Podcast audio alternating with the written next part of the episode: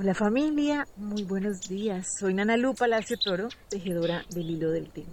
Bueno, sigamos hoy entonces acá tejiendo esta realidad. Hoy nos dejamos llevar por el Nahual 11E.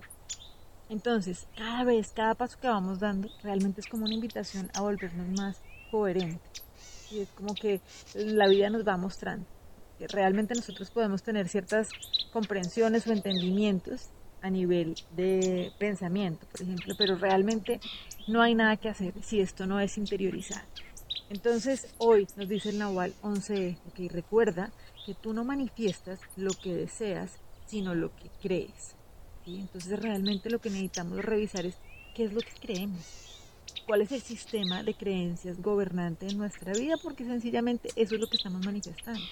Entonces, Claro, puede haber un cansancio porque muchas veces sentimos que, claro, es que yo decreto o pongo un montón de intenciones, que todo va a fluir bien, que todo va a estar bien y, por ejemplo, las cosas no cambian. Y en muchas personas se genera como un cansancio, ¿cierto? Y también como una angustia, de alguna manera, como entonces, ¿qué hago? O sea, pierdo eh, como la esperanza en que las cosas pueden ser distintas. Y lo que nos viene a decir el Nahualito 11 es la manera realmente de bajarse de esa rueda del hámster de correr y correr y no llegar a ningún lugar, es trabajando inevitablemente sobre tus creencias. ¿sí? O sea, ¿cuál es el sistema de creencias que gobierna nuestra vida? Ahí es que necesitamos trabajar porque ahí es donde identificamos qué es eso a lo que necesitamos morir. ¿sí?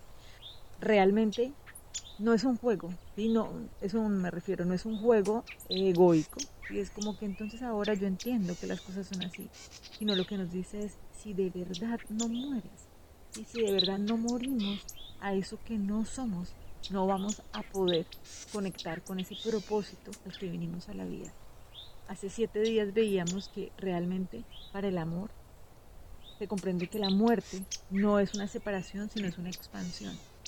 Entonces ahí es cuando entendemos que realmente necesitamos es morir a lo que no somos de verdad.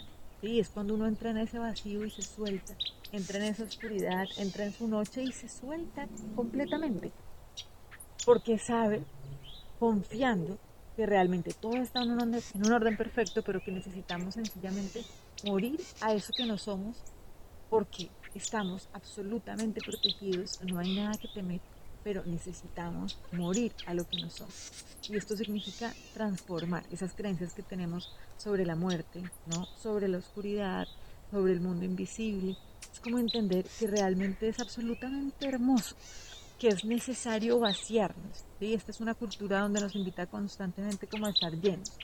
Y estar lleno significa ese principio de la energía, acuérdense que estamos trabajando mucho con la polaridad, ¿no? Positiva, negativa.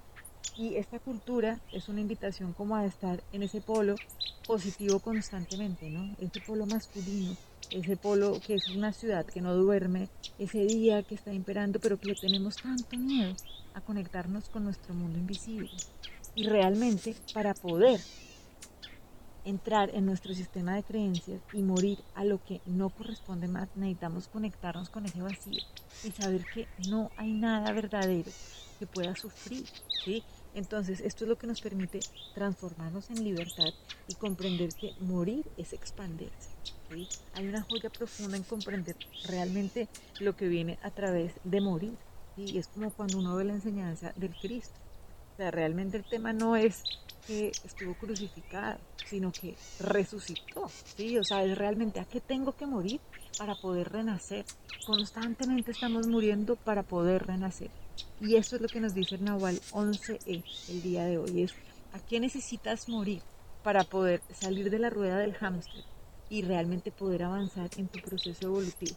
Avanzamos no desde lo que deseamos, sino desde lo que creemos. Entonces, ¿cuáles son esas creencias limitantes que hay que poner en orden, que hay que transformar para poder cumplir el propósito y avanzar y reconocer quién somos y despertar nuestro potencial? Entonces, para esto, hoy vamos a trabajar con la lección 260 del curso de milagros, que nos dice que recuerde que Dios me creó. Padre, yo no me creé a mí mismo, aunque en mi demencia creí que así había sido. No obstante, en cuanto qué pensamiento tuyo no ha abandonado a mi fuente y sigo siendo parte de aquel que me creó. Tu Hijo, Padre mío, te llama hoy. que recuerde que tú me creaste, que recuerde mi identidad y que deje que mi impecabilidad vuelva a alzarse ante la visión de Cristo, a través de la cual deseo hoy contemplar a mis hermanos y contemplarme a mí mismo. Ahora recordamos nuestra fuente y en ella encontramos por fin nuestra verdadera identidad. Somos en verdad santos porque nuestra fuente no conoce el pecado. Y nosotros, que somos sus hijos, somos semejantes los unos a los otros y semejantes a Él. Entonces, bueno, aquí seguimos avanzando en esa poner orden en nuestro sistema de creencias, en permitirnos reconocer de dónde venimos, a dónde vamos, realmente recordar que somos creados a imagen y semejanza de la divinidad. Y por eso, eso es lo que debe permitir guiar nuestro sistema de creencias para poder manifestar en belleza y en gozo en nuestro diario vivir. Los abrazo, les mando muchas bendiciones y bueno, que disfrutemos este día y seguir tejiendo este hilo del tiempo. Un chao.